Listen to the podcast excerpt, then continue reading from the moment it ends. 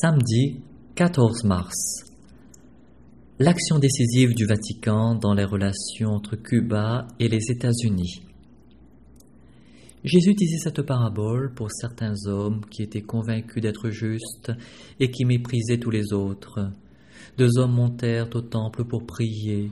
L'un était pharisien, l'autre publicain. Le pharisien se tenait là et priait en lui-même. Mon Dieu, je te rends grâce parce que je ne suis pas comme les autres hommes. Le publicain, lui, se tenait à distance. Il se frappait la poitrine en disant Mon Dieu, prends pitié du pécheur que je suis. Il arrive parfois de se faire valoir et de trop parler, voire de mépriser, même en ayant la foi. C'est le piège du profil hyper narcissique. Cela peut traduire une difficulté à se connaître soi-même et découvrir sa condition de publicain, pécheur, celle de l'évangile d'aujourd'hui. Le second homme reste discret. Il exprime sa fin de l'amour de Dieu.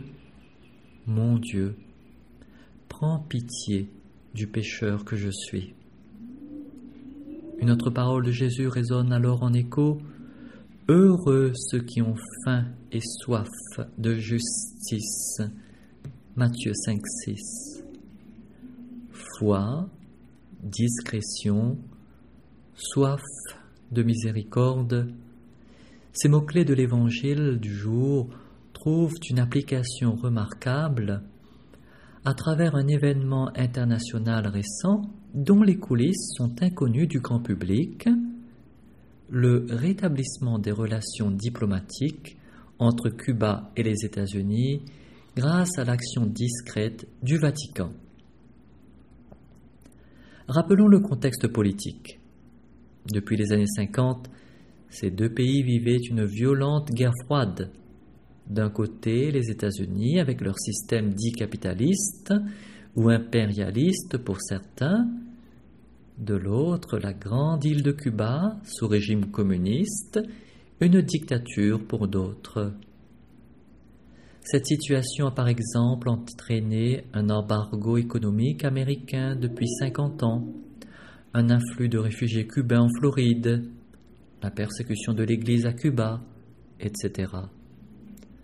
À la grande surprise générale, le 17 décembre 2014, le monde entier a appris le rétablissement des relations entre les deux États, comme par magie. En réalité, le pape François et la diplomatie du Vatican ont œuvré discrètement et efficacement à cette réconciliation pendant plusieurs mois. Ont été engagés dans cette action l'archevêque de la Havane, capitale de Cuba, des cardinaux, dont l'ancien ambassadeur du Vatican à la Havane, l'archevêque de Boston, États-Unis, des proches collaborateurs des deux chefs d'État, Barack Obama et Raúl Castro. Entre ces derniers, le pape a d'abord servi d'intermédiaire pour faire libérer des prisonniers retenus par chaque pays.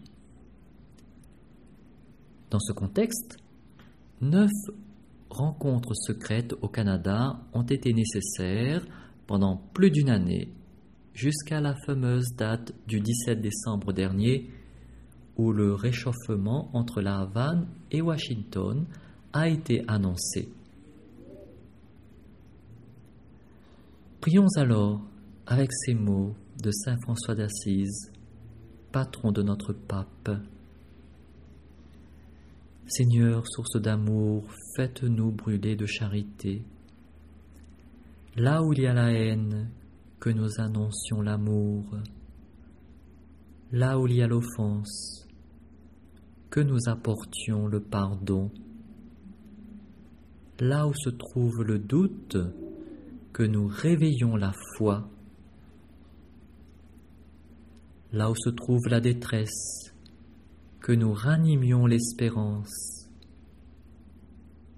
Là où se trouve la tristesse, que nous suscitions la joie.